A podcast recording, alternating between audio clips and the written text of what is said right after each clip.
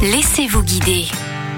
Dans mon monde à moi, il n'y aurait que des divagations. Alors suivons Alice au pays des merveilles pour divaguer au château de Falaise dans le Calvados. Ce château, autrement appelé château de Guillaume le Conquérant, accueille une exposition consacrée à Alice au pays des merveilles. Et pour que cette expérience soit réussie, nous suivons notre guide Samuel Barthes. Bonjour Samuel. Bonjour Laurine. Vous faites partie des gens qui vont nous faire vivre cette exposition. Avant d'en savoir un peu plus sur ce qui nous attend, parlez-nous de ce château situé au cœur de la Normandie. Le château de Falaise est composé de trois donjons anglo-normands qui sont construits par les successeurs de Guillaume le Conquérant, avec trois donjons anglo-normands dont la principale caractéristique est d'être visitable avec une tablette. Avec cette tablette, vous allez pouvoir découvrir comment les salles étaient aménagées au Moyen Âge. Et il se trouve qu'en ce moment, à l'intérieur du château, il y a une toute autre ambiance. Alors oui, en effet. Alors, vous savez, durant l'automne et l'hiver, on se raconte des histoires. Ce sont les contes de Noël et cette année, nous proposons le conte d'Alice au pays des merveilles que nous avons installé à l'intérieur des donjons du château. Donc dans chaque salle, vous allez pouvoir découvrir un chapitre de l'histoire, un chapitre des pérégrinations d'Alice,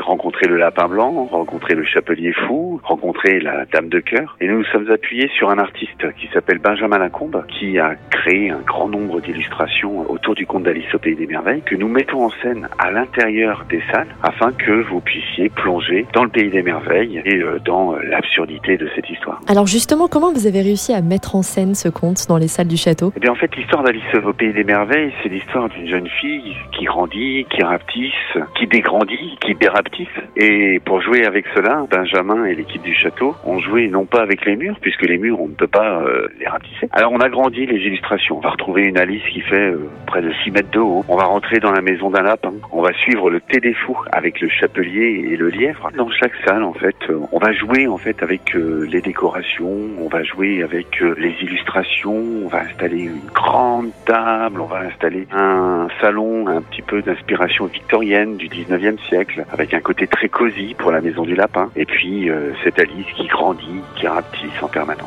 Il faudra prévoir un peu plus d'une heure de visite, une exposition à voir jusqu'au 2 janvier. Pour avoir toutes les infos sur les jours de visite comptés, rendez-vous sur le site châteauguillaumeleconquérant.fr. Et pour vous rendre au château, il faudra prendre l'autoroute A13, rejoindre le périphérique sud de Caen, puis la nationale 158.